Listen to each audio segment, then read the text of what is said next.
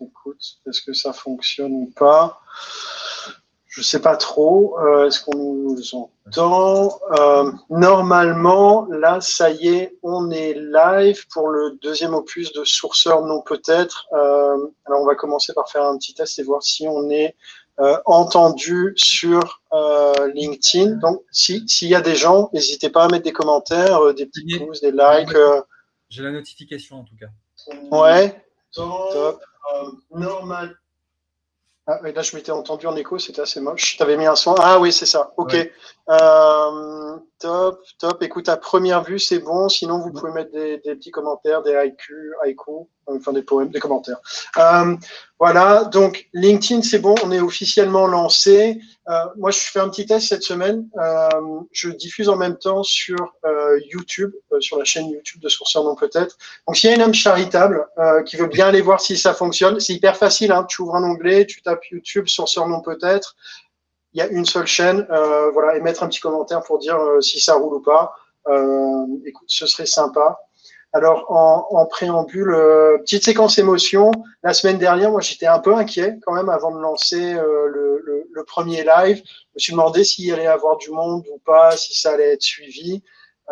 et in fine, j'ai eu pas mal de retours positifs. On m'a dit qu'au bout d'une heure, il y avait encore une centaine de personnes qui nous écoutaient, donc il faut quand même en vouloir. le live a été vu de, de 4000 fois, je crois. Donc, euh, donc voilà, je tenais à vous dire, moi en tout cas, ça me touche, et des chiffres de dingue, je ne m'y attendais pas, et donc je suis hyper reconnaissant. Euh, merci. Slash. Fin de séquence émotion, on avance. Euh, Pierre-André est avec moi aujourd'hui. On va parler de diversité et inclusion, sujet important s'il en est. Pierre-André, tu étais présent la semaine passée pour parler sourcing. Mais pour ceux qui ne te connaîtraient pas encore, est-ce que tu peux te présenter voilà, même garçon de café, comme, comme tu veux. T'as une jolie chemise d'ailleurs, j'adore. Bien repassé. Merci. Ah, mais oui, ça, c'est l'uniforme. Euh... fait partie des routines quand on fait du home office tous les matins. Ouais. Tu repasses. Tu repasses ou chemise? Une chemise et ma chemise de la journée. la même? Non. Pas la même. J'en ai plusieurs. Il y a eu les soldes. C'est bien. Bon. Euh, donc oui, garçon de café, puisque j'anime le Zoom Café. Et au-delà de ça, bah, sinon, ça fait euh, maintenant une petite vingtaine d'années que je suis sourceur, euh, recruteur, enfin voilà, full stack recruteur, peu importe. je fais de l'approche directe et ça me passionne. Et grand lecteur de, bien sûr, sourceur non peut-être. Oh, c'est beau ça, c'est beau. oui, mais il faut le dire.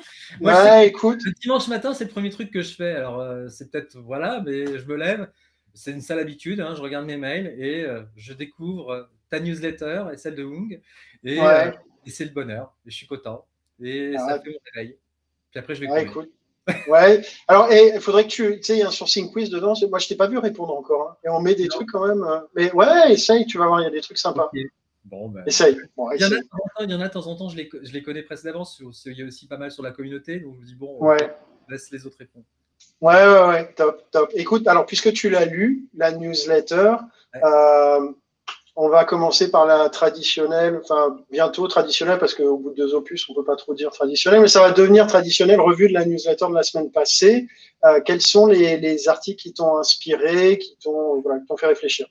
Alors, il y a eu, euh, comment dire, l'article que tu as fait sur Recruiting Recrutem. Ouais. Alors, c'est un outil qui est très imparfait euh, parce que la, la booléenne générée n'est pas forcément top. Néanmoins, euh, moi, ce que je trouve intéressant sur cet outil, c'est que ça nous permet d'aller. Enfin, en tout cas, c'est une première approche pour aller voir en dehors de LinkedIn, pour, aller faire, pour découvrir le X-Ray. C'est un, premier, un premier X-Ray. Donc, le X-Ray, c'est finalement scanner des sites. Donc, Recruiting propose, euh, je crois, LinkedIn, GitHub, Dribble, et puis. Xing. Euh, utilisé en Allemagne. Ouais. très utilisé en Allemagne. Donc, c'est euh, un outil qui est, qui est, plutôt rigolo pour ça, même si je lui préfère par exemple du CS, des, Google CSE parce que je sais exactement ce qu'il fait. Puis en plus, on a une maîtrise. Ouais. On va lui faire site 2 points, euh, linkedin.com slash in, et puis ensuite les mots-clés qu'on va rechercher, c'est quand même simple. Mais là, c'est une première approche et puis elle fait pas mal et, et c'est rigolo.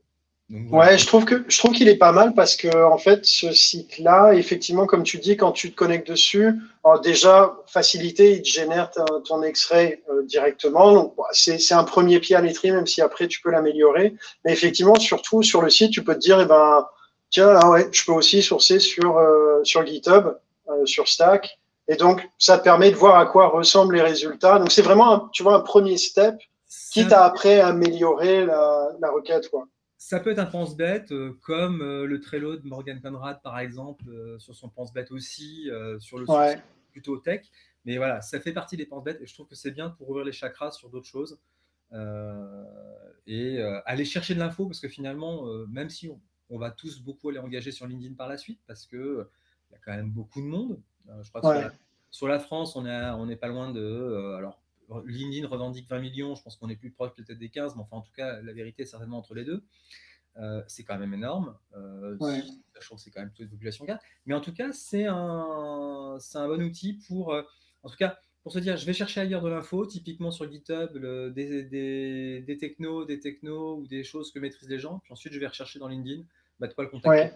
Sur GitHub, en général, on a l'email mais sur Xing ou autre, on n'a peut-être pas forcément l'email directement. voilà.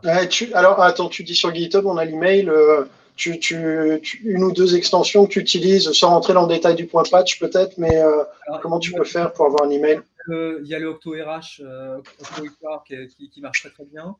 ouais. C'est vrai que j'utilise beaucoup le point patch finalement. Ok. C'est plus rapide parce que j'ai pas toujours les, les, comment dire les, extensions activées. ouais. Euh, marche très bien. Tu as aussi, si tu l'as pas essayé, email on GitHub. D'accord, ok. Tu vois, typiquement. Ouais. Ça te l'affiche directement sur le profil, en fait. C'est pas mal. Ah effectivement. Ouais, un petit gain de temps. Je crois que tu peux. C'est une trentaine de consultations par heure, un truc comme ça. Et puis, malgré tout, il y a quand même beaucoup de profils où il y a l'email en public aussi. Hein. Ouais. Pratiquement un tiers. Hein, donc, euh, et se scrape facilement. Ouais, tout à fait. C'est bon, ça. Ouais. Bon, allez, euh, un autre article. Un autre article. Euh, alors, il y a l'article sur la Zoom fatigue euh, que j'ai beaucoup apprécié. Je le trouve très intéressant parce que même si, d'ailleurs, l'auteur le dit lui-même, ça ne repose pas forcément sur une étude scientifique. néanmoins, ça explique un petit peu finalement que la surexcitation finalement de la vidéo crée une fatigabilité, tout comme la proximité. C'est-à-dire que alors ça, c'est inspiré des travaux d'Edgar Hall. Alors moi, ça m'a renvoyé dans mes études. Edgar Hall, c'est un, anthropologue, sociologue euh, américain de l'école Palo Alto, donc années 70. Ouais. Il a travaillé finalement sur euh, les questions de proximité et de lorsqu'il y a par exemple typiquement des travaux qui avaient été faits sur les surpopulations, c'était générateur de stress parce qu'en surpopulation, donc on est agglutinés les uns les autres et donc notre sphère personnelle est comment dire est et on rentre dedans, ouais. Et finalement, Zoom, le fait de souvent quand on est sur portable, donc on a en l'écran, on est très proche, on va avoir une image assez importante de son interlocuteur, eh bien, on n'a pas cette prise de recul que l'on a habituellement, par exemple. L'autre point, c'est finalement la mobilité, c'est-à-dire que Zoom, euh, les tunnels de Zoom nous, euh, comment dire, nous amènent finalement à avoir finalement 8 heures, 8 heures assis, à pas bouger, alors que quand on est y compris en salle de réunion, on peut bouger. Donc bref, c'était des choses pour, voilà, des tips aussi pour déconnecter votre caméra, faites des pauses, bougez. ouais. ouais, il y a, y a, un côté moi, le truc qui me qui m'use le plus, c'est de passer de, de, de, meeting en meeting tu vois, où tu n'as plus ces trois minutes où tu changes de salle de réunion, tu t'arrêtes à la machine à café, tu prends un verre d'eau, tu arrives un peu à la bourre et ça démarre. Là, c'est vraiment, tu cliques, bim, y es, quoi. C'est vrai, c'est clair. Et, et, cet enchaînement-là, il est, euh, il, est un peu difficile. Mais tu n'as pas remarqué qu'il y a une tendance maintenant à. En, en, gros, tu veux discuter avec quelqu'un, c'est plus genre, euh, on s'appelle on fait un zoom. Il faut qu'on se voit. Tu vois, genre, on a oublié qu'il y a un téléphone, tu peux parler en fait. Ça fonctionne aussi. Ouais, c'est vrai. C'est vrai, c'est vrai. J'ai reçu pas mal de dernièrement effectivement d'invites avec un, lien, un lien Google Meet. ouais. On faisait par téléphone. Bon. Je suis premier. Hein, moi, ça me, enfin, moi j'aime bien. De toute façon, euh, justement, j'ai cette chance d'avoir euh, un écran euh, où je peux mettre à un mètre. Là, je suis à un mètre de, mon, de ma caméra, donc effectivement, ouais. Euh, c'est agréable, euh, et c'est sympa. Bon, top, top. Et j'ai un Comment? J'ai un stand-up bureau aussi, donc du coup, je peux être aussi debout, etc. Donc c'est vrai que c'est. Euh, mais ça demande effectivement une, nouvelle organisation. Ouais. Et il se lève, tu as programmé euh, le fait qu'il se lève et qu'il descende ou... Et donc là, il va se lever pendant qu'on discute? À un moment, on va devoir. Euh, je l'ai fait sur, un, sur un Zoom café, j'ai pas le temps, donc je me suis levé tout doucement. Mais non, euh, il n'est pas programmé jusque-là, la hauteur est programmée en revanche. Ah, ok, ok, cool, cool. Troisième article, encore un? Troisième article sur le marché caché. Euh, ouais. ouais, intéressant. Il était intéressant parce que euh, le marché caché, c'est un peu un espèce de serpent de mer. Souvent, on entend il y a le marché caché, le marché caché particulièrement. Mmh. sur, voilà, sur, des, sur, des, sur, des, échanges qu'on a avec des chercheurs d'emploi. Euh, sur le, marché caché sur la population cadre, on le, surestime. Et je dirais que là, on a des chiffres qui viennent euh, le démontrer. puisque finalement, il est minoritaire versus ce qu'on peut avoir dans l'hôtellerie, chez les chauffeurs poids lourds. je ne sais plus s'il y avait d'autres comme aides-soignants. Ouais. Euh, sur ces populations-là, où effectivement, là, ça marche euh, beaucoup. Euh, ouais. Je crois qu'on est quasiment à des scores de 50%. Effectivement, sur le marché cadre, on confond souvent, je dirais, le fait d'avoir effectivement recours à l'approche directe comme marché caché. Mais dans le marché caché a quand même un côté un peu sous le manteau. Euh... Ouais, tout à fait. C'est le truc, pour en bénéficier, il faut, faut, faut en être. Il faut être initié. Euh, alors, il y a ça, je trouve que ça, ça passe en brèche. Euh, la deuxième chose, effectivement, c'est euh, dans le même état d'esprit, j'ai perdu le fil. Ah, zut. non, mais en fait, c'est euh, effectivement, non, c'était une étude de l'EPEC. Voilà, c'est une étude de l'EPEC. Moi, il y, a, quelques années, on, avait travaillé sur un article là-dessus sur le recrutement par cooptation et par la, la, puissance du réseau. Ouais. il avait fait une étude où globalement 50% du, par contre du réseau peut intervenir dans un recrutement. Alors, sachant que dans ces 50%, on va avoir, c'était même un peu plus, on va, on va avoir une prise de référence. Et le fait qu'on connaît tous quelqu'un qui connaît quelqu'un qui connaît quelqu'un qui. Ouais. Mais effectivement, le, le réseau euh, dans, le, dans le recrutement, et je trouve, alors après, effectivement, là, les chiffres sont, sont parlants, mais j'avais moi aussi cette, euh, cette croyance-là que effectivement, tu as quand même tendance à plus facilement trouver du boulot par ton réseau. Donc, si euh, tu vois, si tu as un pote qui bosse dans, tu cherches du boulot, tu as un pote qui bosse dans une boîte qui va, qui va recruter, tu seras au courant avant. Et alors, en fait, il y a, y a, deux choses. Il y a la publication de l'annonce en tant que telle. Ça, euh, après, il y a des choses. Ouais. Il y a beaucoup de groupes, de boîtes où c'est finalement un peu automatisé. C'est-à-dire qu'effectivement, il y a une fois à partir du moment où euh, euh, ensuite, l'influence du réseau, elle est importante. Ça, je pense qu'elle n'est pas à minorer. Mm. Parce qu'effectivement, elle va permettre par, par moment de décloisonner. Moi, j'ai toujours été surpris de voir effectivement des personnes qui euh, changeaient de secteur, de métier et tout. On se dit, mais comment c'est possible euh, alors qu'en France, c'est si difficile quand vous avez commencé dans la banque, faites tout dans la banque, etc. Non, mais il y a des versions comme ça. Et en fait, c'est vrai que là-dessus, le réseau, bah, le fait qu'on ait pu voir la personne à l'œuvre, on se dit, bah, OK, je l'ai vu à l'œuvre dans telle industrie, je le veux pour mon truc. Euh, et, donc là, on en revient. progressivement, ça nous amène peut-être sur le sujet du jour. Je sais pas. un moment. Non, mais sur la compétence, sur l'évaluation de la compétence et, la, et les réalisations, finalement, l'évaluation des réalisations, comme preuve tangible, finalement, de, euh, la pertinence d'un profil sur, euh, sur une tâche à réaliser. Ouais. Et ça, qu'importe finalement. on recrute aussi beaucoup par verticalité parce que euh, c'est pratique, c'est commode. Ça évite de se poser des questions sur l'évaluation. Oui, tout à fait, tout à fait. Mais après, je pense que l'accès, c'est avoir accès, le, le, marché euh, caché, c'est avoir accès avant l'annonce, en fait. C'est vraiment de pouvoir, tu vois, dire, attends, on recrute avant même de mettre une annonce. Bien. Donc il y a un côté euh, cooptation. Euh. Il y a un côté effectivement affinité élective, et pourtant, je suis toujours en train de me poser la question. Malgré tout, le retour de nos annonces, moi j'ai arrêté le passé parce que finalement j'interviens. Voilà, dès qu'on fait du sourcing, on intervient en général sur des, sur des cahiers des charges assez contraints. Et en fait, la difficulté, c'est euh, l'annonce ne rend pas finalement ce que l'on espère. On peut passer l'annonce, mais on ne va pas avoir forcément le, le résultat. Le, et je pense que sur le marché, le marché cadre, de manière générale, c'est ça. Donc, le fait de savoir quelqu'un qui connaît quelqu'un qui connaît quelqu'un. Euh, Ça fait un peu l'homme qui a vu l'homme qui a vu l'ours. Mais ouais. C'est un peu ça. Attends, il y a un commentaire de Bettina qui dit que le son est un peu fort de mon côté et très faible de ton côté, ah. Pierre-André. Donc j'ai diminué un peu du mien et, euh, Pierre-André euh, devrait augmenter aussi. Euh, donc voilà, écoute, dis-nous si ça s'est amélioré. J'approche mon micro. Ça devrait peut-être être mieux.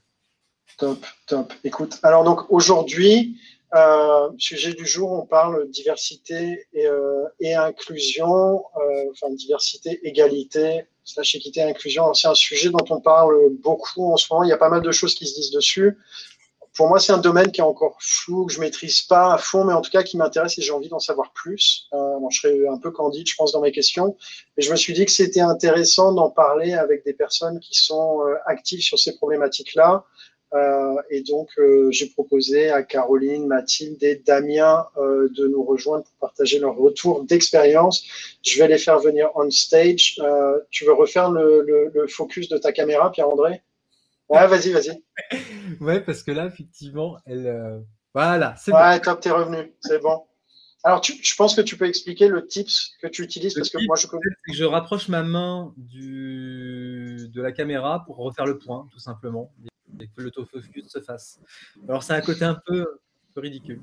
Non, écoute, voilà. Non, mais c'est un tuyau. C'est un tuyau. Euh, bienvenue. Alors, on va commencer par un petit tour de table. Euh, Damien, écoute, euh, je suis content que tu sois là. Pour ceux qui ne te connaissent pas, est-ce que tu peux te présenter Qui es-tu Que fais-tu? Ma vie, mon œuvre? Exact. ok, c'est parti. Euh, du coup, je m'appelle Damien, euh, je fais du recrutement euh, depuis une dizaine d'années. Je travaille dans différents milieux, des boîtes classiques, on va dire, et depuis un petit peu plus de 4 ans dans l'écosystème startup. donc voilà, avec une grosse dominante tech dans, mon recrutement. voilà, pour faire très simple. Et accessoirement, peut-être euh, par rapport au thème, la thématique du, sujet, sur mon temps libre, euh, je passe du temps dans l'associatif et en matière associative, euh, ça fait une dizaine d'années aussi que je suis investi dans une association qui s'appelle Article 1 et qui est une association dans le cadre de l'égalité des chances. Top, top. Écoute, merci. Caroline, euh, écoute, on, se connaît un peu, mais pour ceux qui te connaîtraient euh, pas du tout, il doit y en avoir un peu quand même. Euh, est-ce que tu peux te présenter? Pareil, ta vie, ton œuvre, qui es-tu, que fais-tu? Oui, alors déjà, première chose, euh, je suis une grande fan de musique électronique, ça n'a rien à voir, mais c'est aussi pour ouvrir un peu le, débat. Euh, moi, ça fait huit ans que je fais du recrutement dans la tech, et un petit peu comme Damien, j'ai pu évoluer euh, à la fois dans des grandes structures cotées en bourse, des startups, des scale-up, et après, sur le domaine d'application, ça a été assez varié, c'était les jeux vidéo, la publicité en ligne et la finance de marché. Euh, en parallèle, j'ai aussi une autre casquette, c'est que j'ai cofondé un meetup euh, qui s'appelle le Paris Women in Machine Learning and Data Science. Donc, c'est un groupe qui vit bien, qui existe depuis 4 ans, euh, avec plus de 4000 membres. Et nous, on organise des événements techniques où on met en, lumière des femmes, des personnes non binaires, mais le meetup est entièrement ouvert à tous. Et depuis l'année dernière, ça fait presque maintenant un an, j'ai fondé ma propre structure pour pouvoir travailler sur des sujets de recrutement, de diversité. Et donc, mon entreprise s'appelle The Alliance. Top, merci Caroline. Euh, Mathilde, euh, pareil, bienvenue.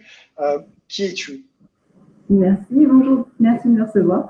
Ben, je m'appelle Mathilde, je, suis, je, fais du recrutement depuis maintenant 7 ans, avec un focus sur, sur la tech depuis 3-4 ans. Je suis très active sur les réseaux sociaux, sur Twitter notamment. Euh, j'aime les chats, euh, j'aime les jeux vidéo et euh, actuellement je suis Acquisition Manager dans une startup qui s'appelle Micra.io et on fait du gaming et de la blockchain. Je, je crois d'ailleurs que tu, tu, joues à Cyberpunk si ma mémoire est bonne. Non, je ne joue pas à Cyberpunk. Non, je me suis. Je ne balance pas, mais c'est. Ah, bon goût, bon goût. Euh, je propose qu'on commence avec euh, une, question euh, qui peut paraître simple, mais pas forcément évidente. Juste déjà de définir ce que c'est que la diversité et l'inclusion. Et je rajouterai entre guillemets égalité slash équité. Damien, est-ce que tu, tu, tu veux t'adonner à cet exercice?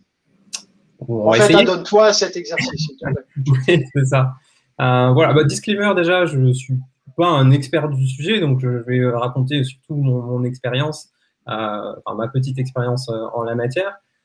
pour moi, le, sujet, on, va décomposer, on va faire ça de manière très très scolaire. diversité, inclusion et start-up aussi, qui était une des thématiques. la diversité, pour moi, et la manière dont je le vois et dont je l'applique dans mon quotidien, c'est comment est-ce que je vais garantir une, euh, je, vais le coupler avec l'égalité. Comment est-ce que je vais garantir une égalité de traitement euh, de, mes candidats dans le processus de recrutement, qu'importe leur nature? Euh, Et on sait que tout un chacun est différent, tout un chacun a des particularités, et comment est-ce que je peux garantir dans mon processus de recrutement une égalité de traitement? Le volet diversité, je l'apporte par le, par le fait de me questionner et de, de mettre en place des pratiques pour, de manière proactive, créer de la diversité dans des équipes qui, de facto, ne le sont pas euh, nécessairement. Euh, on parle de, en tout cas, je bosse dans la tech euh, et dans l'écosystème startup qui, de base, est, un, est un milieu dans lequel le, qui n'est pas, qui n'est pas divers de base. Donc, c'est par quel mécanisme, par quel moyen je vais faire en sorte de pouvoir apporter un petit peu plus de, de diversité dans, dans mon pool de candidats, que ce soit par le biais de candidats que je reçois, ou par le biais de candidats que je vais aller chercher. Euh, sur la partie inclusion, euh, il y, a la partie, il y a la partie recrutement qui est la partie aller chercher les gens ou attirer les gens qui nous intéressent. Pour moi, la partie inclusion, inclusivité, c'est comment est-ce que je vais les conserver dans le, dans le long terme. C'est ça qui va m'intéresser. C'est une fois que ces personnes-là sont à l'intérieur de, de, mon entreprise, comment est-ce que je fais en sorte qu'elles pour qu'elles s'épanouissent et, qu'elles se sentent qu'elle puisse contribuer, euh, qu'elle puisse contribuer à l'entreprise et qu'elle se sente suffisamment à l'aise pour rester euh, dans, dans, le long terme. Et le tout dans un, dans un contexte de start-up qui est un contexte assez spécifique par rapport aux, entreprises classiques. Euh, pour différentes raisons. la première raison, c'est que généralement, ça commence par des petits groupes d'individus qui ont besoin de craquer un marché très rapidement. Donc, c'est plus facile de le faire quand on le fait avec des gens avec qui ça fit, je mets des guillemets sur le terme fit, mais ça fit très naturellement, et donc souvent des gens qui nous ressemblent. Euh, et il y a après le contexte de scaling, qui est euh, un contexte où on va grossir très très rapidement et où, euh, dans un écosystème qui n'est pas divers, on peut très facilement basculer dans une entreprise très homogène, slash trop homogène.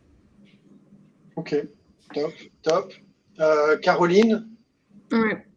Bah, je pense que ce qui est drôle, c'est qu'on ne l'a pas dit, mais Mathilde et moi, on a écrit un ensemble d'articles ensemble. Et c'est d'ailleurs toujours en train d'écrire. Et, nos articles, ils, sont euh, intitulés How to, um, uh, How to Hire a Diverse Workforce.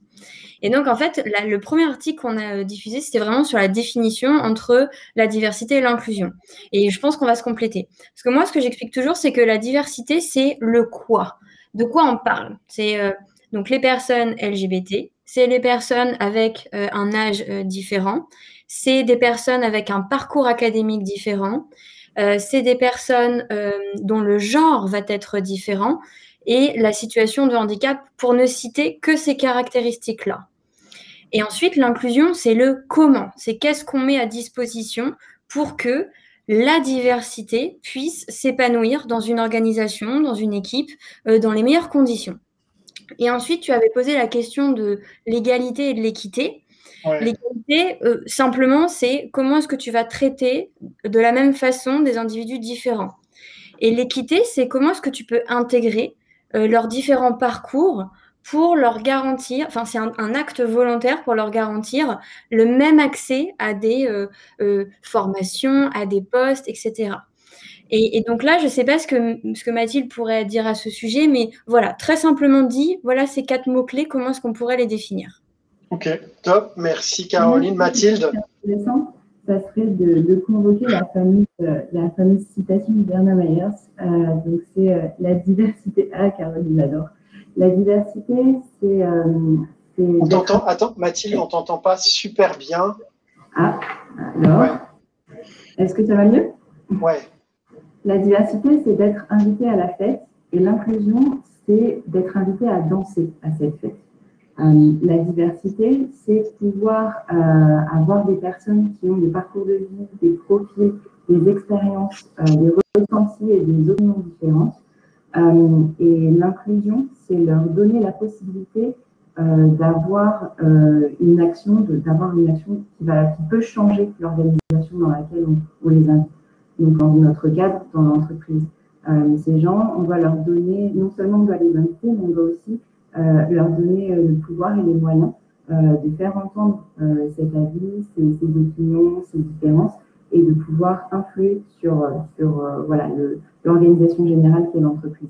C'est vraiment deux volets qui sont différents mais hyper complémentaires. Euh, et, pour moi, au sein de l'entreprise, il ne peut pas y avoir de diversité sans inclusion et pas d'inclusion sans diversité.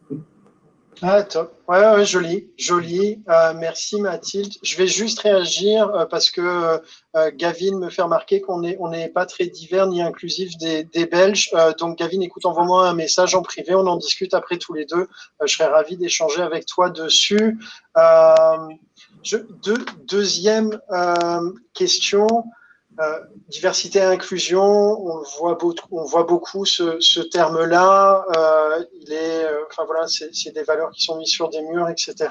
Est-ce que c'est un truc un peu hype comme a pu l'être le, Chief Happiness Officer il y a quelques années, ou est-ce que c'est et j'ai plein de, respect, de les gens qui sont Chief Happiness Officer. Je ne vais pas me faire des amis en disant ça.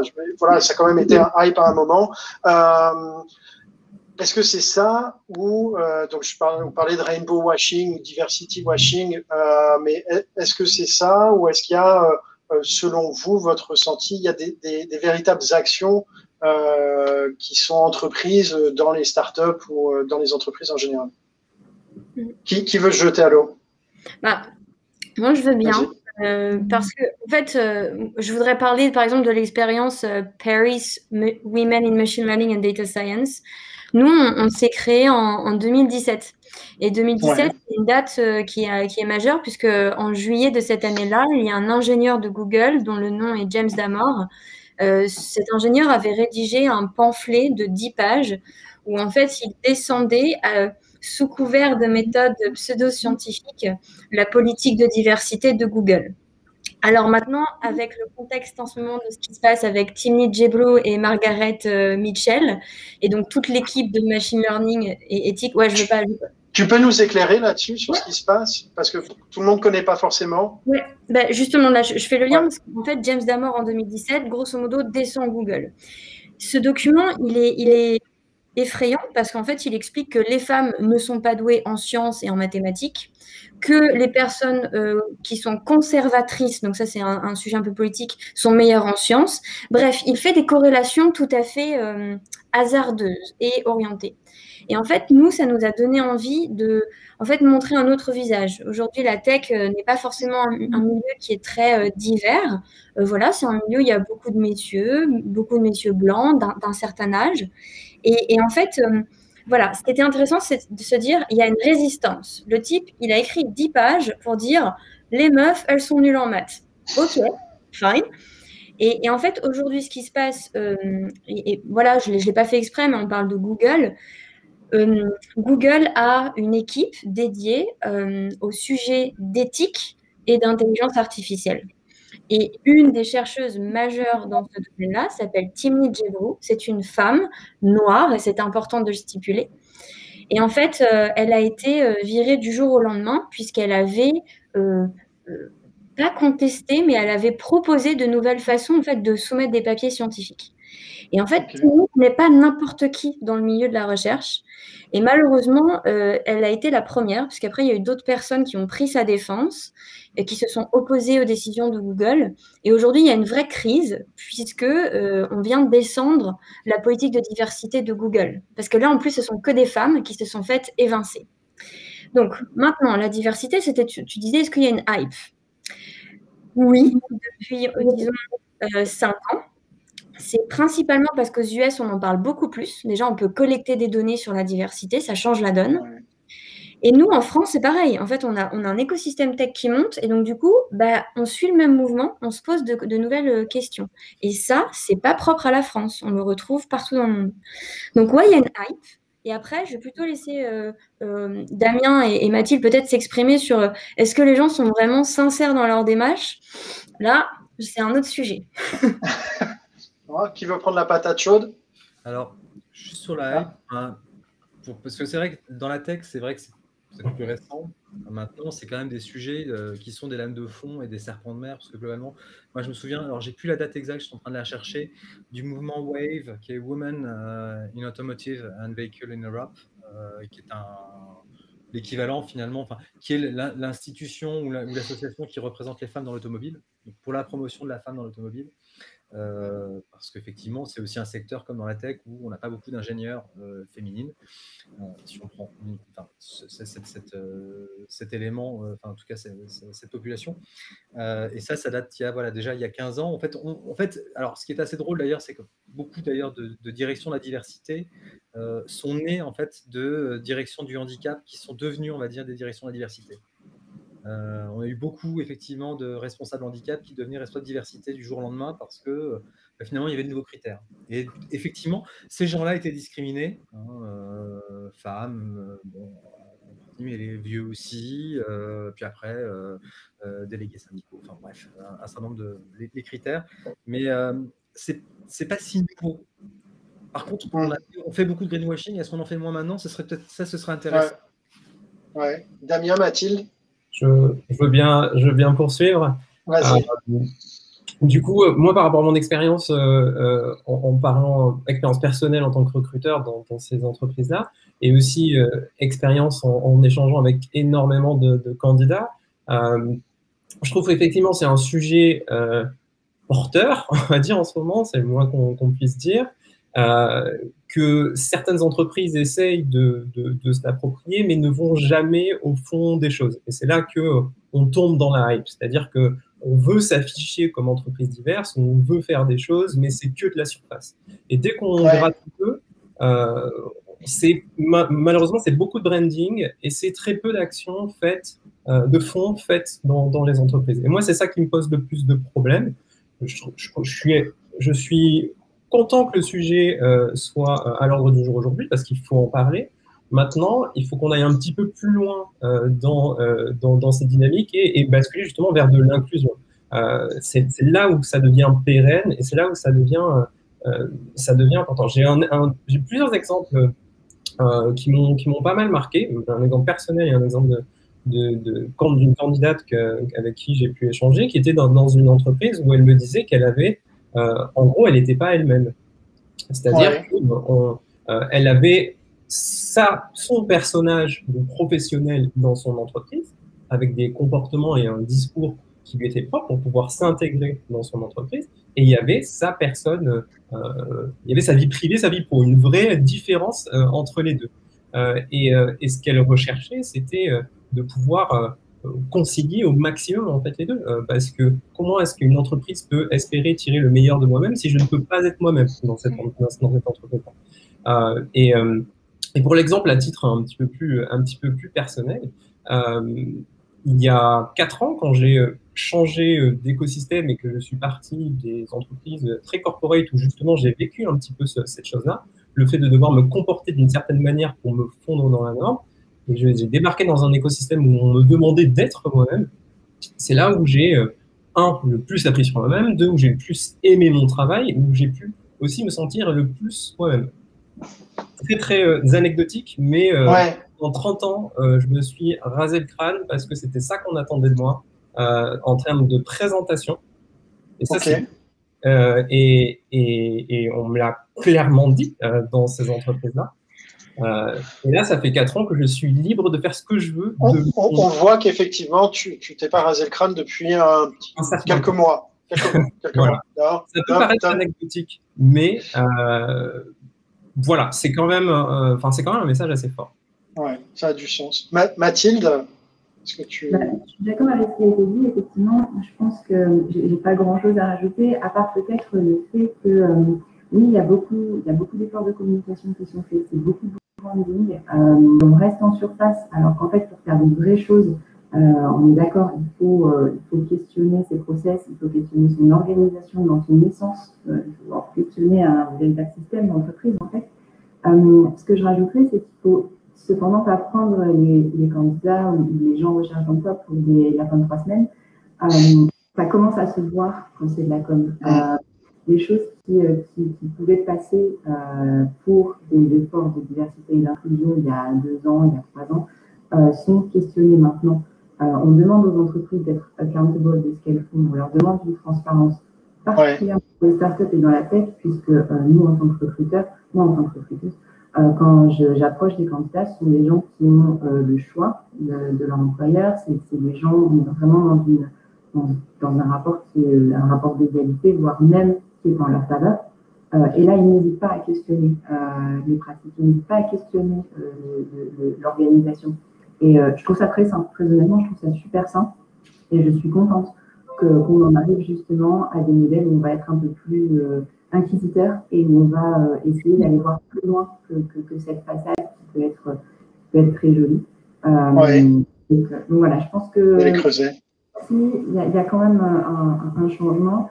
Et, euh, si on fait de la com, on ne fera pas illusion bien longtemps. Dans tous les cas, là, c'est. C'est pas faux.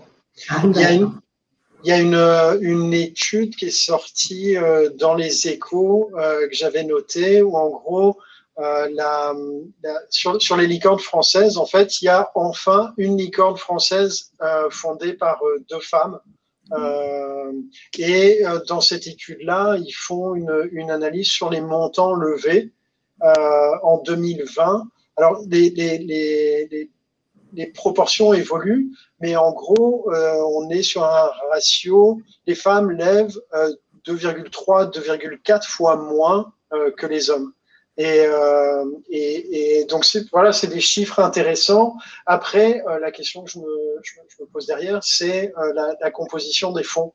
Euh, c'est aussi intéressant parce qu'on on, on parlait de ça, on parle de, de diversité. Euh, il y, a, y, a, des entreprises où effectivement, tu affiches je parle juste vraiment de la diversité, la parité homme-femme. Juste sur ce critère-là, on affiche un 50-50.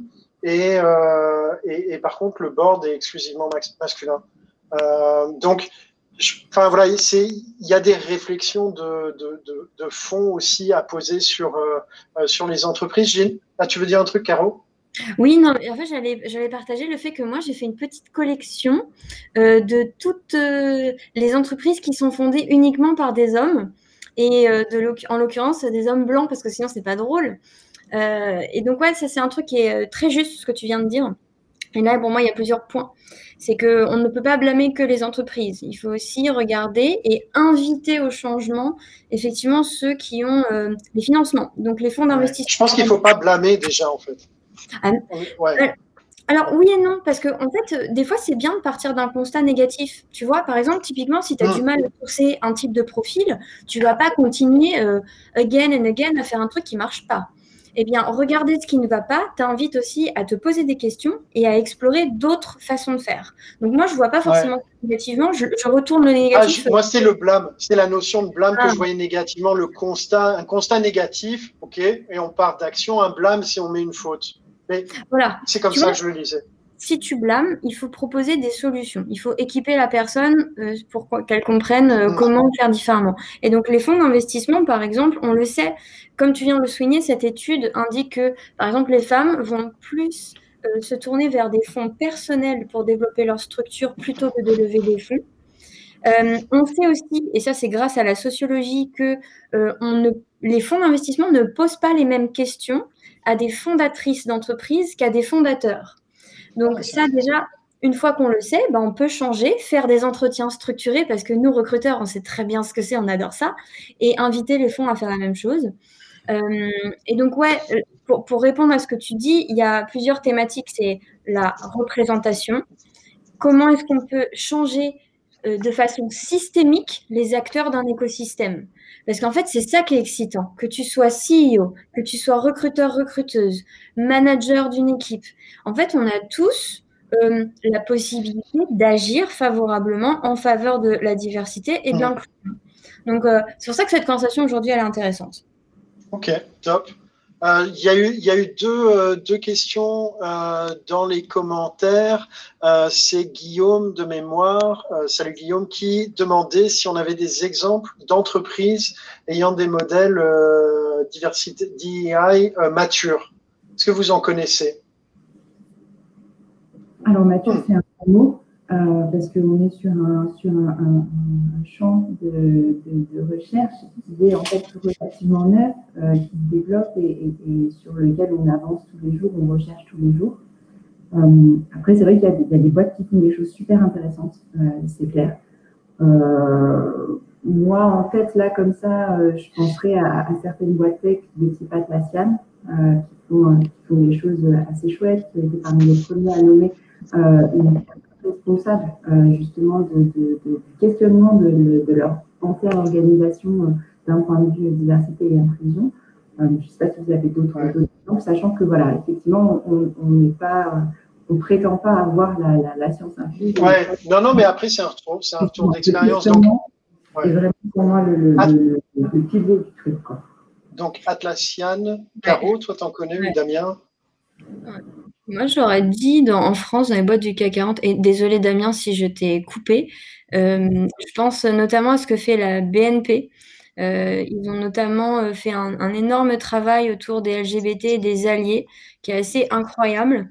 Et ensuite, ils ont vraiment toute une politique interne d'inclusion qui, qui force le respect. Et je peux aussi, ça c'est plus étonnant, mais beaucoup d'acteurs du conseil sont très bons euh, sur euh, des notions de diversité et d'inclusion. Euh, influence anglo-saxonne, hmm, voilà, par exemple. Un exemple qui me vient en tête, euh, pour en avoir échangé avec un candidat assez récemment, c'est une société qui s'appelle Discord dans le domaine du, du vidéo, même s'ils font du logiciel de chat, euh, euh, puis euh, a une politique de diversité et d'inclusion, notamment au, sujet de, envers les, personnes qui sont transgenres, et ça s'affiche dès leurs perks en fait, mm. qui témoignent justement bah, d'une volonté d'inclusion des personnes transgenres dans, dans leur équipe. Donc, ça, c'est quelque chose qui m'avait particulièrement marqué parce que on, on voit assez peu. Ok. Et si besoin, dans l'écosystème startup, il y a une étude qui est sortie en début d'année. Euh, c'est un collectif RH qui s'appelle First Talent. Et donc, on a euh, une, liste d'actions mises en place par des acteurs comme Back Market, Kanto, Shine. Et ce qui est assez intéressant, c'est que ça touche plein de thématiques. Le recrutement, comme tu dis, euh, Damien, la partie de bénéfices, par exemple, le congé non, parentalité, pardon toutes ces choses-là, en fait, parce qu'il y a la partie recrutement et après, il y a la partie vie euh, au sein de l'entreprise et la gestion de carrière, etc. Donc, c'est assez intéressant de voir ce qu'ils ont mis en place euh, dans leurs euh, entreprises. Caro, si tu retrouves le lien, à la limite, tu peux le mettre dans le chat ou me l'envoyer, je le mettrai dans le chat. Avec plaisir, sinon je la partage mardi prochain dans ma newsletter. ah ouais, mais là, tu as balancé l'info avant. Ça, sera, ça reste entre nous, on est cinq. C'est bon, on est cinq. Ça passe. Il y a un point qui est euh, important euh, dans ce qui est dit, euh, c'est le fait que c'est un sujet qui est tellement vaste que c'est vraiment pas évident de commencer par. Enfin, on ne sait pas par quoi commencer en fait. et, et, en plus, c'est des sujets qui, qui s'entremêlent, c'est-à-dire dès qu'on décide de faire, de traiter juste la partie gender diversity, ben, on élude, on élude toute une partie de, de, de la question. Il y a des sujets qui viennent se recroiser. Euh, on n'est pas que une femme, on n'est pas que un homme, on n'est pas qu'une personne non binaire. Donc euh, c'est là la complexité en fait de, la chose et c'est intéressant euh, à travers cette étude de voir ce que des boîtes ont déjà mis en place pour le mettre en perspective par rapport à ce que sa boîte voudrait faire et pas faire juste du copier-coller. Oui, tout à fait. Pierre-André, tu voulais dire un truc? C'est en général, c'est vrai que c'est un sujet de développement RH, c'est ce que disait finalement Caroline là-dessus, est ce que tu, que tu renforçais Damien, c'est effectivement un sujet qui est global sur l'ensemble des collaborateurs et ça, ça va tirer sur le bien-être au travail. finalement, les boîtes les plus avancées là-dessus sont les boîtes qui en général ont des réflexions effectivement assez portées effectivement sur le bien-être au travail de manière générale. Euh, et euh, force est de constater aussi qu'en général, c'est quand même dans des moments économiques où l'entreprise se porte bien. Et euh, c'est bête, hein, mais euh, je pense que effectivement, ça a été, ça a été un gros sujet peut-être de hype ces dernières années parce qu'effectivement, on était sur des tensions, alors particulièrement dans la tech, de recrutement très fortes. Euh, je ne sais pas si la crise Covid aura lieu dans la tech, je ne suis pas sûr. mais, néanmoins, mais néanmoins, effectivement, ce qu'on voit, c'est quand le marché se revient à plat, je pense à 2009 par exemple, 2008, tout d'un coup, c'est des sujets qui avaient été un peu évacués. Ils reviennent ensuite. Mais euh, ouais. Et malheureusement, et alors c'est triste, hein, c'est un vrai problème. Hein. mais effectivement. Et, là, en ça, moi, je trouve qu'il faut regarder avec beaucoup de respect ce que font les grands groupes parce que bah, plus tu deviens grand, plus tu as des obligations légales. Euh, et donc, en fait, plus ça devient aussi quelque chose de constant et qui n'apparaît pas comme un ensemble d'actions en réaction à l'actualité.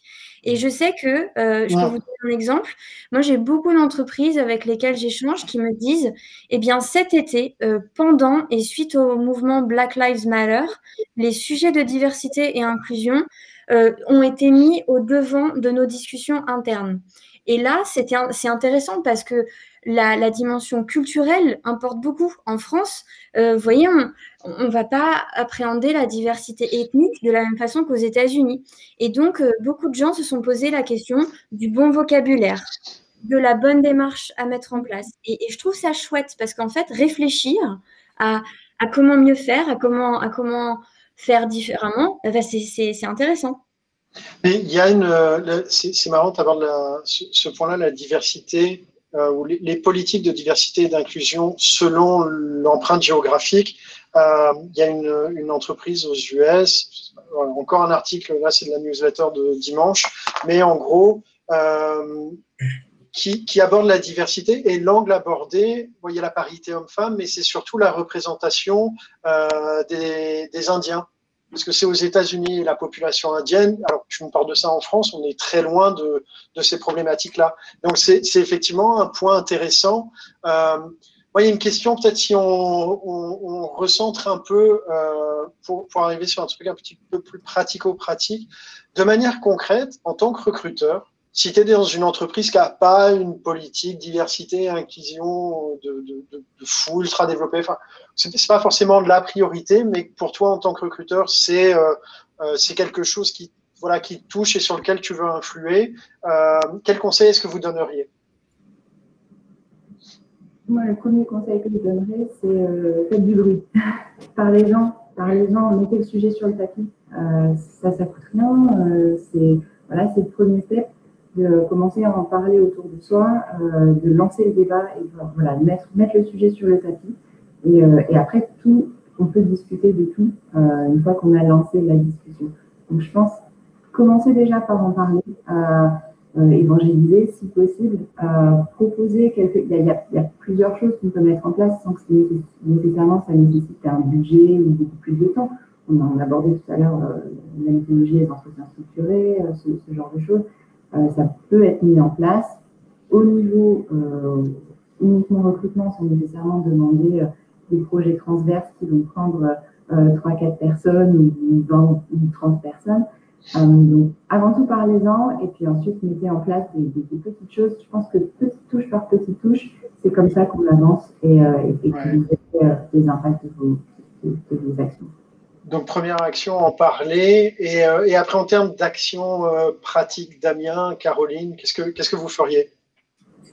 Je, euh, je, pense, pour rebondir, ça dépend véritablement de, de, de l'appétit qu'ont les dirigeants à travailler sur ces sujets-là. parce que prêcher dans le vent, personnellement, ça ne m'intéresse pas trop.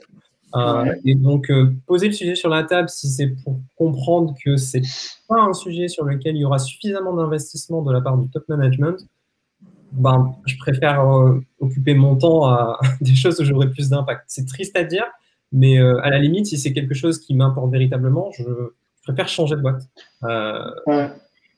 Mais, mais, tu ferais quoi si, si c'est un sujet, mais tu vois, en termes d'action euh, concrète au quotidien Comment tu, est-ce, qu'il y a des choses que tu peux faire quand tu, recrutes, quand tu sources, euh, pour, euh, pour justement essayer de, contrebalancer ou de créer une dynamique différente? Alors, c'est, moi j'aime beaucoup cette partie-là parce que je pense qu'en tant que recruteur, on peut avoir une capacité justement d'influence en faisant remonter des informations marché, des informations dans le process de recrutement, euh, que des personnes qui sont un petit peu plus haut placées n'ont ne, n'ont pas, pas, pas la vision. Euh, ça m'est déjà arrivé euh, de, ben, de faire des études de marché, parce que parfois on me fixe des, objectifs de recruter tant de personnes issues de ou tant de femmes, etc., etc. Mais si derrière nos critères de recrutement ne sont pas du tout adaptés à ce que le marché peut fournir, honnêtement, ça n'a pas d'intérêt. de la même manière, donc ça, ce sont des, données chiffrées, en fait, des faits. Je que c'est la, chose la plus la plus simple, mais en tout cas la plus impactante qu'on peut montrer euh, à une équipe dirigeante, euh, euh, c'est l'effet de la, de la data et montrer que si on n'a pas une action concrète ou si on ne change pas la manière de faire, on n'y arrivera pas. et le, le, deuxième point qui, pour moi, a eu, a eu pas mal d'impact, c'est faire remonter des, des, des, informations de candidats. J'ai des candidats qui m'ont demandé euh, par exemple, côté engineering, euh, côté euh, développement logiciel, j'ai eu des candidats qui ont eu, par exemple, que des hommes dans leur process de recrutement, candidats ou candidates. Certains m'ont demandé, s'il y avait des femmes dans l'équipe. La réponse est oui, sauf que ce n'était pas représentatif dans mon process de recrutement. et, le fait que ce soit des candidats, et j'imagine qu'il y en a plein qui n'ont pas osé le demander, mais le fait que des candidats demandent eux-mêmes s'ils peuvent rencontrer euh, un, panel, on va dire, un petit peu plus diversifié dans le cadre du processus de recrutement, c'est un signal qu'il y a des actions à faire. Et ça, c'est des, des, des, des, témoignages que je fais remonter euh, directement euh, au CTO, par exemple, pour que ça imprègne dans le cerveau.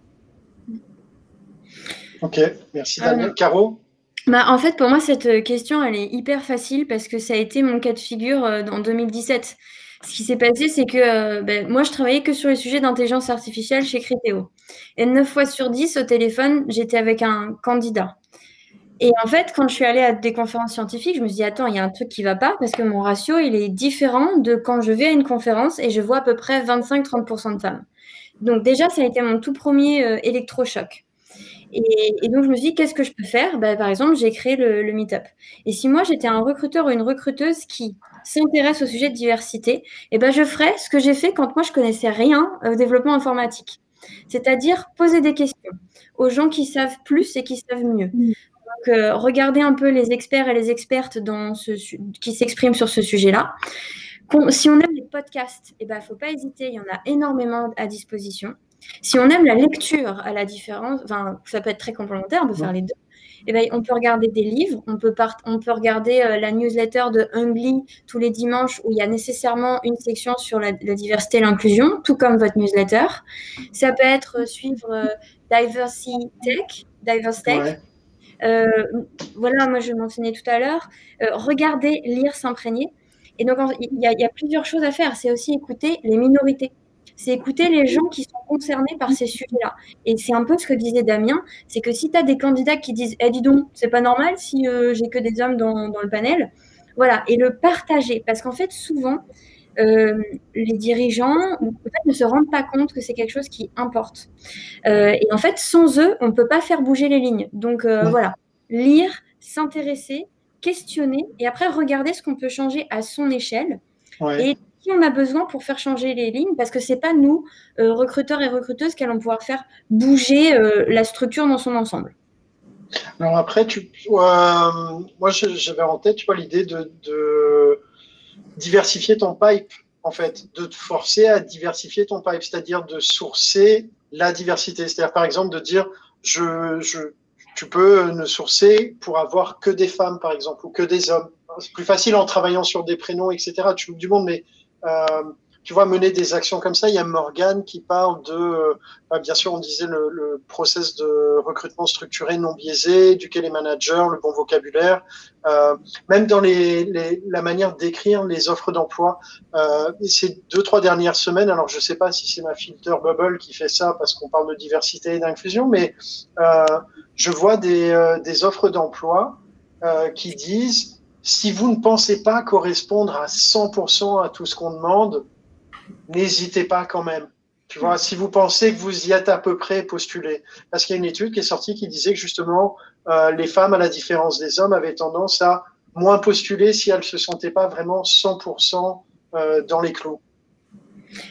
Ça, je suis curieuse de savoir ce que Damien et Mathilde vont dire.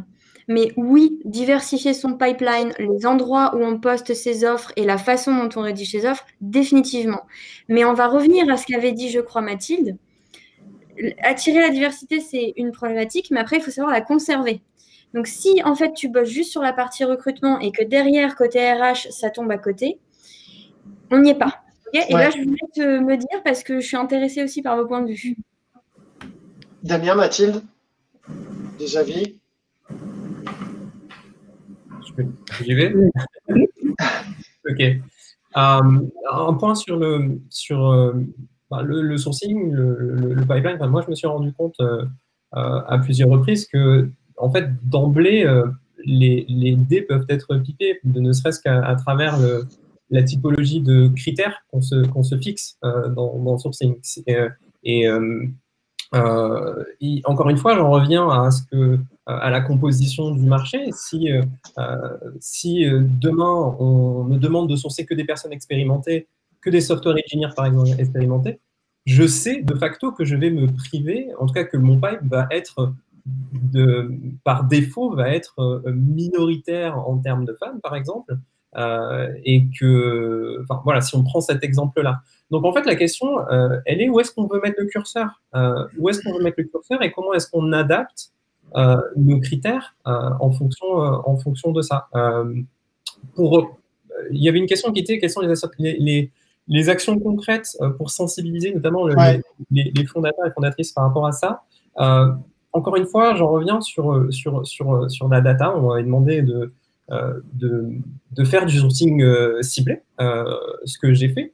ce qui a été intéressant par la suite, ça a été de, se rendre compte quel était le résultat de cette politique de sourcing. Est-ce que le taux de transformation était plus élevé, moins élevé que en faisant une, politique de sourcing, on va dire, un peu moins targetée? Le résultat a été que ça a été beaucoup plus difficile. Il y a eu un taux de transformation qui était beaucoup plus, beaucoup plus faible.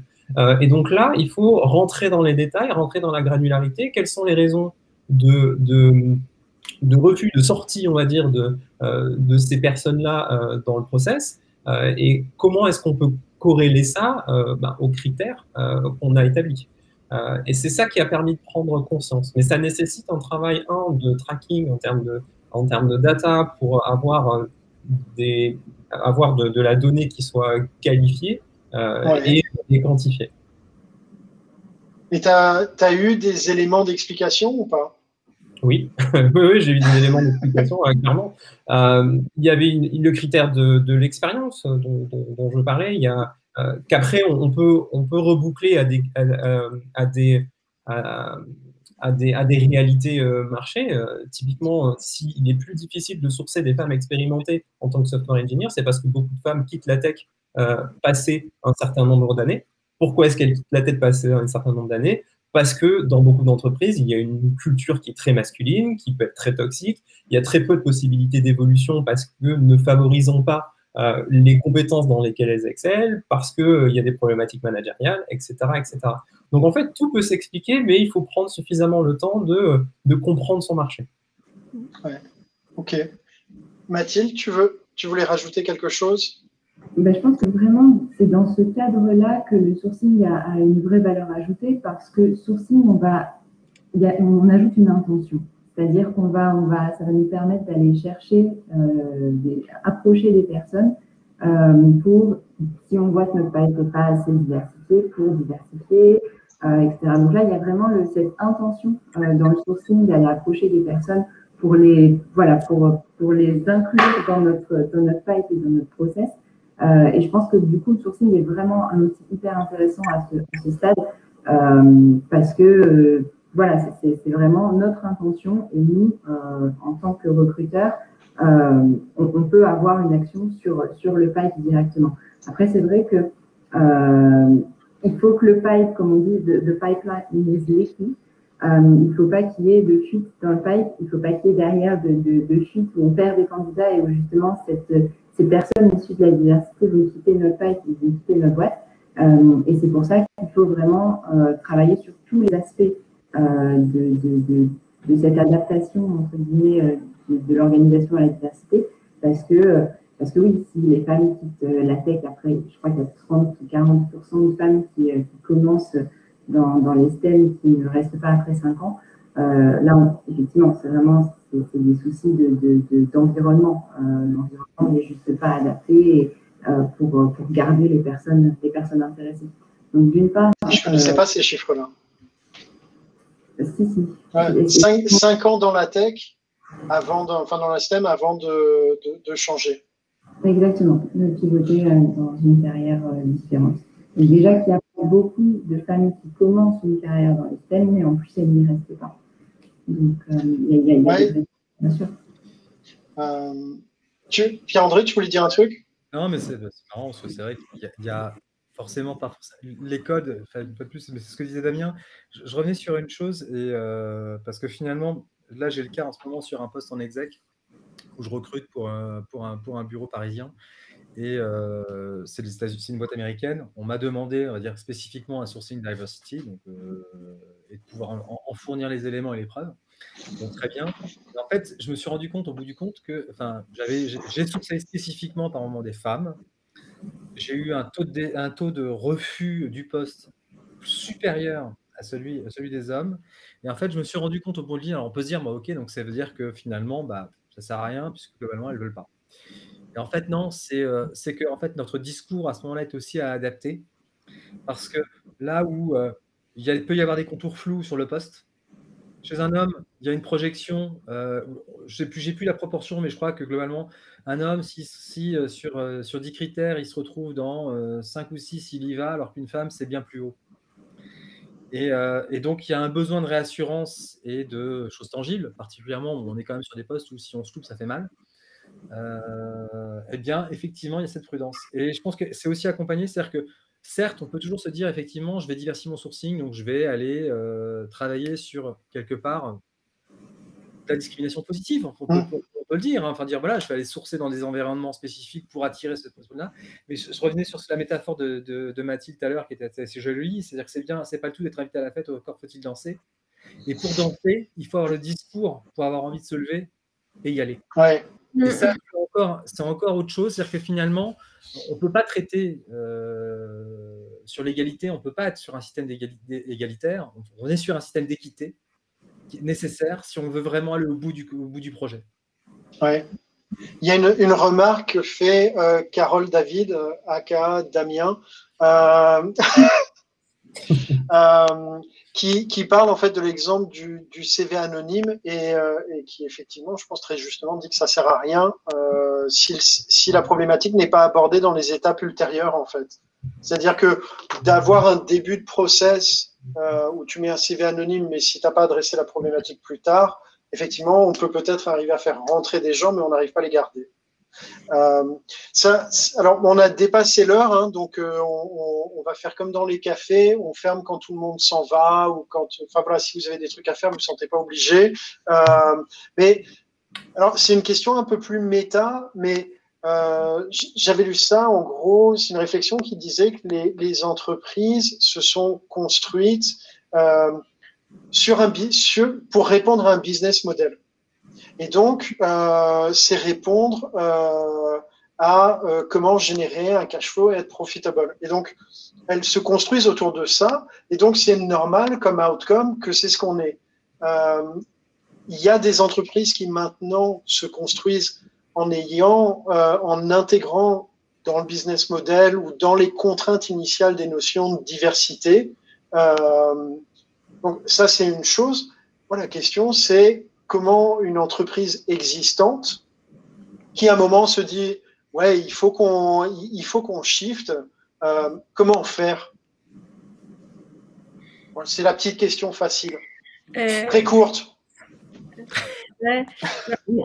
moi, je, serais assez tentée de dire, bah, c'est un petit peu comme quelqu'un qui a arrêté de faire une activité physique pendant très longtemps, se dit, tiens, je vais me remettre au jogging. Euh, et ben, il faut se munir du bon équipement. Il faut regarder, euh, il faut demander à ses copains qui courent ou ses copines qui courent euh, assez fréquemment comment est-ce que eux ils ont construit euh, leur session.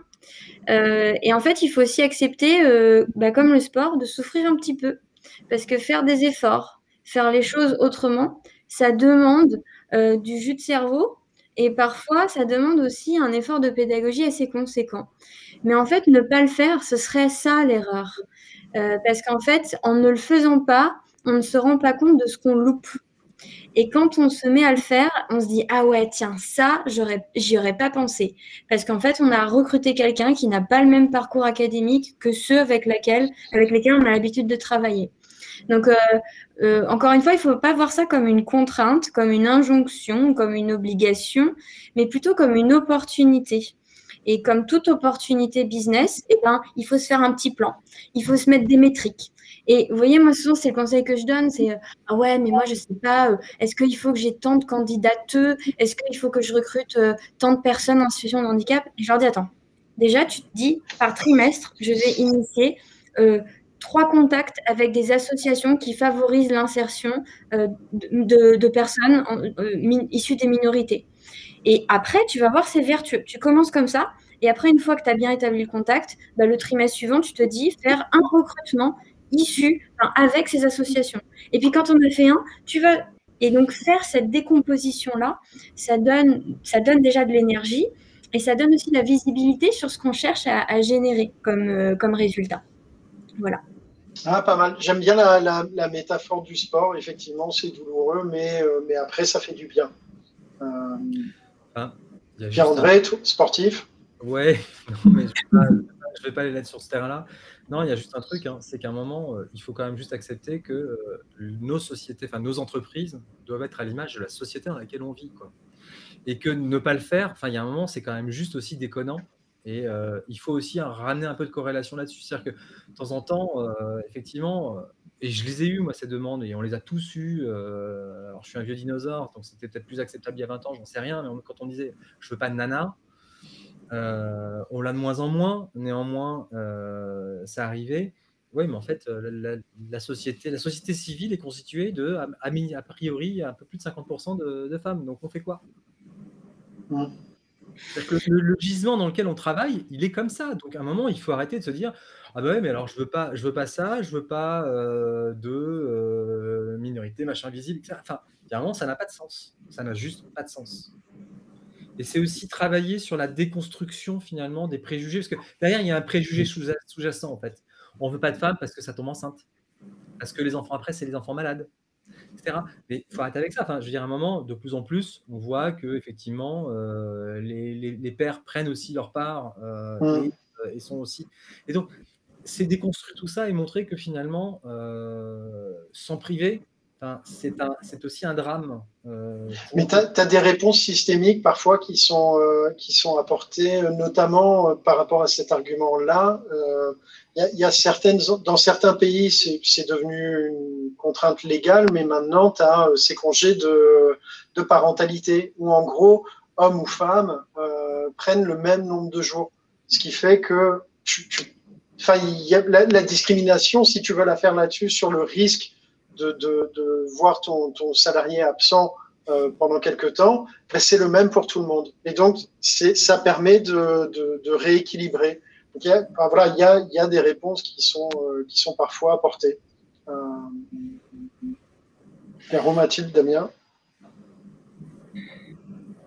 Pas plus que l'entreprise est le reflet, euh, est le reflet enfin, d'une société. Euh, l'entreprise, c'est quand même bulle euh, On, on t'entend loin, Mathilde.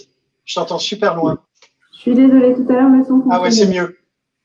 Euh, je disais que l'entreprise, euh, c'est pas une bulle totalement décorrélée qui flotte dans un éther. Euh, hum. Voilà. Euh, l'entreprise, c'est le reflet aussi d'une société. Il y a des choses qui changent dans, nos sociétés actuellement. Il y a, euh, on, parlait tout à l'heure des, périodes de crise, euh, des périodes de crise qui font aussi sortir des sujets. on parlait de Black Lives Matter, on parlait du mouvement MeToo également. ça, sont des choses qui vont retentir dans la société et qui vont avoir un écho dans l'entreprise. Et, et, je pense que c'est normal et, euh, et, il faut, enfin, il faut, si ce n'est l'encourager, en tout cas, il faut l'entendre, cet écho. Et, euh, parce qu'on ne peut pas se permettre d'avoir une société qui soit complètement coupée de, la vie, de la vraie vie. L'entreprise, pas la vraie vie. Euh, donc, c'est vraiment c'est intéressant parce que je pense que ces sujets de diversité et inclusion vont, vont c'est des sujets citoyens en fait. C'est des sujets qui, effectivement, peuvent être abordés du prisme business. Euh, c'est-à-dire que si vous avez besoin de, de, de, convaincre les stakeholders de la pertinence de ces efforts, euh, il y a Michel Kim notamment qui a bâti le business case pour la diversité pour montrer des chiffres. Euh, c'est-à-dire que, que les, les, les, les, équipes produits des startups avaient plus de rentabilité si elles étaient constituées de personnes voilà, d'opinions de, différentes et de profils différents. Donc, il y a un cas business, mais il y a également un cas de société. Ouais. Il ne faut, pas, faut pas négliger, il ne faut pas oublier. Ouais. Et euh, si je peux me permettre, moi je parle assez rarement de ma situation personnelle, mais je pense que Damien a eu la gentillesse de partager un exemple avec euh, sa coupe de cheveux. On pourrait en sourire, mais ce n'est pas drôle du tout. Euh, puisque si j'imagine tu avais été blanc, on ne t'aurait pas invité à te couper les cheveux. Euh, et, moi, vous voyez, quand j'ai commencé ma carrière professionnelle, j'étais dans une entreprise où euh, mes collaboratrices, mes managers allaient à la manif pour tous le week-end. Or, il s'avère que je suis une femme lesbienne. Autant vous dire que le placard, j'y suis restée pendant toute la durée de mon expérience professionnelle. Et en fait, tous ces sujets-là de société, on ne les dépose pas à la porte de l'entreprise. Mais en fait, ils peuvent parfois nous empêcher de bien euh, communiquer, de bien s'intégrer dans une équipe. Parce qu'en fait, c'est aussi de l'ouverture de l'esprit, c'est aussi de l'espace de discussion. Et si ça, on ne le, permet pas dans son entreprise, euh, eh bien, déjà, légalement, c'est pas top. Et humainement, ça l'est encore moins parce que euh, ça, ça, vous prive, en fait, d'échanges, je dirais, fructueux avec des personnes qui sont différentes de vous. Donc euh, voilà, la diversité, en fait, c'est pas un concept qui flotte, c'est pas un mot-clé qu'on met dans des offres parce qu'en fait, on se dit que ça va nous ramener des candidats. C'est quelque chose qu'on vit au quotidien. Donc euh, voilà, ça, je voulais, le, souligner. Eh ben, écoute, merci, mais c'est euh, je, bon, la, bonne nouvelle, c'est que déjà on en parle et qu'il y a des choses qui bougent. Alors effectivement, il y, a une inertie, hein, donc euh, le, temps de faire bouger le bateau, ça, peut prendre du temps, euh, mais ça, bouge un peu. alors on est sur notre, notre heure 11 de live. Est-ce qu'il y a des points que vous voulez rajouter euh, pour, terminer notre échange? Moi, je garderai ta métaphore du sport parce que je la trouve magique et que je ne suis pas un très grand sportif. Euh, mais euh, est-ce qu'il y, a, est qu'il y a des points que vous voulez rajouter, Damien, Mathilde ou Caroline? Moi, j'ai vu un truc passer sur la discrimination positive tout à l'heure. Et je me dis, peu importe qui est dans la conversation, c'est un truc qu'il ne faut peut-être pas laisser passer. La discrimination positive, qu'est-ce qu'on en pense? Est-ce que c'est bien? Est-ce qu'il faut en faire? Ouais, ah, je n'ai pas vu passer, vas-y. Ouais, euh, en fait, souvent, quand on pense discrimination positive, on pense aux États-Unis, avec tous ces efforts de affirmative action. D'ailleurs, c'est intéressant de voir comment c'est pas nommé de la même façon. Mais en fait, euh, il faut plutôt se, concentrer sur l'exemple indien. Euh, en fait, en Inde, il y a le système des castes, et vous voyez, c'est inscrit dans la constitution indienne que les castes inférieures, et d'ailleurs on leur a demandé de participer à la constitution de 1950 pour en fait favoriser l'accès à des castes inférieures, à euh, des formations, des postes dans l'administration, etc. Et aujourd'hui, euh, enfin cette année, on fête aussi les 10 ans de la loi Copé-Zimmermann en France. Et en fait, on voit bien que euh, bah, les quotas, que les, les, les actions avec de la discrimination positive ont un impact. Et en fait, il y a un rapport qui vient d'être publié par le Haut Conseil d'égalité. Et vous pouvez regarder, on est passé de 10,9 femmes dans les conseils d'administration des entreprises du CAC, 40 à, je crois, plus de 45% en 10 ans. Donc, ce qu'ils disent, c'est que les quotas, et moi je préfère parler d'objectifs parce que c'est ou d'OKR parce que comme ça, ça fait plus start-up et ça met tout le monde d'accord. Euh, mais euh, quand, quand, on se donne des objectifs, on y arrive. Et ensuite, ce qu'il souligne, c'est qu'il faut que ce soit suivi à travers le temps. Il ne faut pas que ce soit une démarche ponctuelle. Il faut que ce soit quelque chose d'ancré. Donc voilà, l'exemple de l'Inde, discrimination positive, et la loi Copé-Zimmermann pour le nombre de femmes au sein des conseils d'administration. Top, top. Euh, Mathilde ou Damien? Ah, C'est toujours un exercice difficile de, clôturer euh, euh, une telle discussion. ouais toute l'après-midi. Euh, ce que je voudrais dire, c'est juste que là, on a à peine euh, gratté la surface du sujet. Euh, c'est qui est passionnant, qui est riche, qui est intéressant. Une fois que vous, allez commencer à, creuser un peu, vous n'arriverez pas à vous arrêter et, c'est vraiment, vraiment un sujet intéressant. N'hésitez pas à le faire. je pense qu'on va partager des ressources là dans le chat. vous pouvez aller voir sur nos médiums, sur nos réseaux sociaux pour, pour rentrer un peu plus dans, dans le sujet. On, on, écrit des articles, on les compile, on partage aussi des, choses et des, et des, et des, initiatives par d'autres personnes.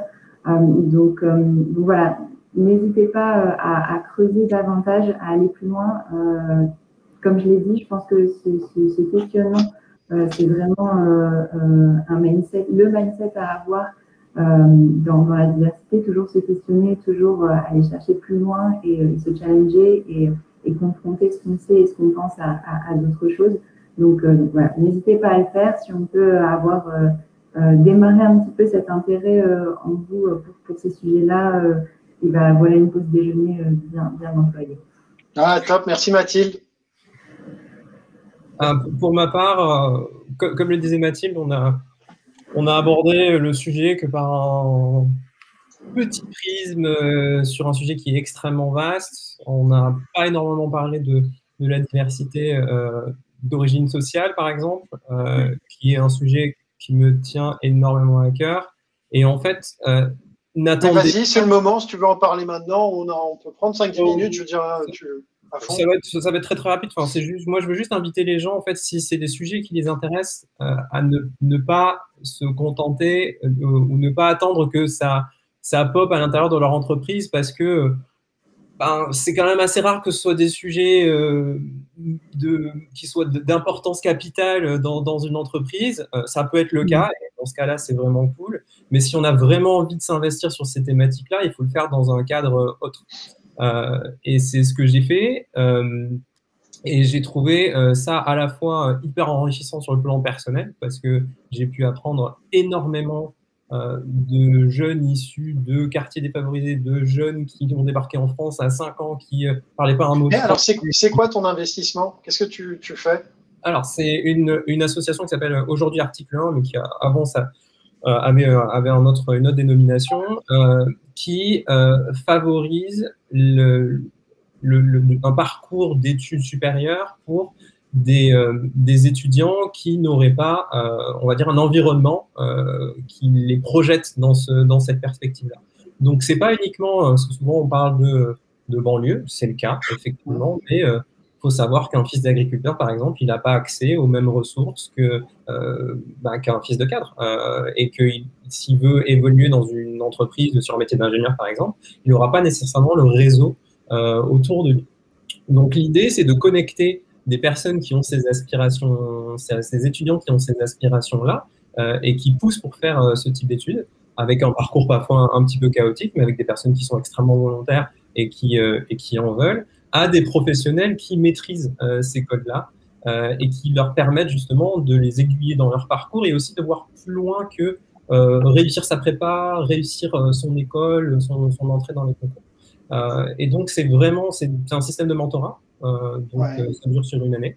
Et, euh, et l'idée, c'est c'est vraiment du partage avec un, avec un étudiant sur une année et parfois même plus parce que quand il y a de vraies connexions qui se créent, derrière, on peut être amené à suivre les gens dans, la durée. Et donc ça, c'est intéressant, cette relation mentorat avec le, avec le, avec le, tuteur, mais il y a aussi la relation avec les autres euh, mentors. Et, ça permet aussi, euh, en termes de networking, de connaître des entreprises qui sont engagées euh, dans ces, dans ces domaines-là. Euh, donc, euh, bah, en tout point, c'est enrichissant. Top, top. Écoute, merci Damien. J'ai vu plein de trucs passer encore là, sur, sur le, le chat. C'est un sujet, on pourrait en parler. Alors, je pense qu'on en reparlera encore. Il y avait Shirley qui parlait d'un code of conduct de l'entreprise, donc d'avoir un truc un petit peu plus structurant et des règles vraiment posées avec voilà, action, réaction. Mm. Il y, a, y a effectivement ce que tu dis, Damien, ce, ce lien. Euh, tu vois, c'est une manière de translater la réalité de la, la, constitution de la société, enfin, ça la manière dont elle est constituée et comment ça se translate dans l'entreprise et effectivement tous les tamis euh, ou tous les entonnoirs qui existent pour passer d'un monde à l'autre, même voilà. Euh, je pense que ça fait beaucoup, beaucoup de sujets encore qu'on pourrait aborder on y reviendra. C'était hyper chouette de vous avoir euh, toutes et tous ce midi. Euh, J'espère qu'on pourra recommencer ça bientôt. La semaine prochaine, on aura Jérémy Abramowski et non pas Damien, mais Carole, David. On parlera des biais. C'est une private joke, faut regarder euh, l'annonce pour ce, ce, ce live euh, qui a été fait hier. Euh, on parlera des biais dans le recrutement. Merci de nous avoir suivis. Amusez-vous bien, passez un bon week-end et j'espère que ça vous a donné de la matière à réfléchir. Salut tout le monde. Ciao, ciao. Salut.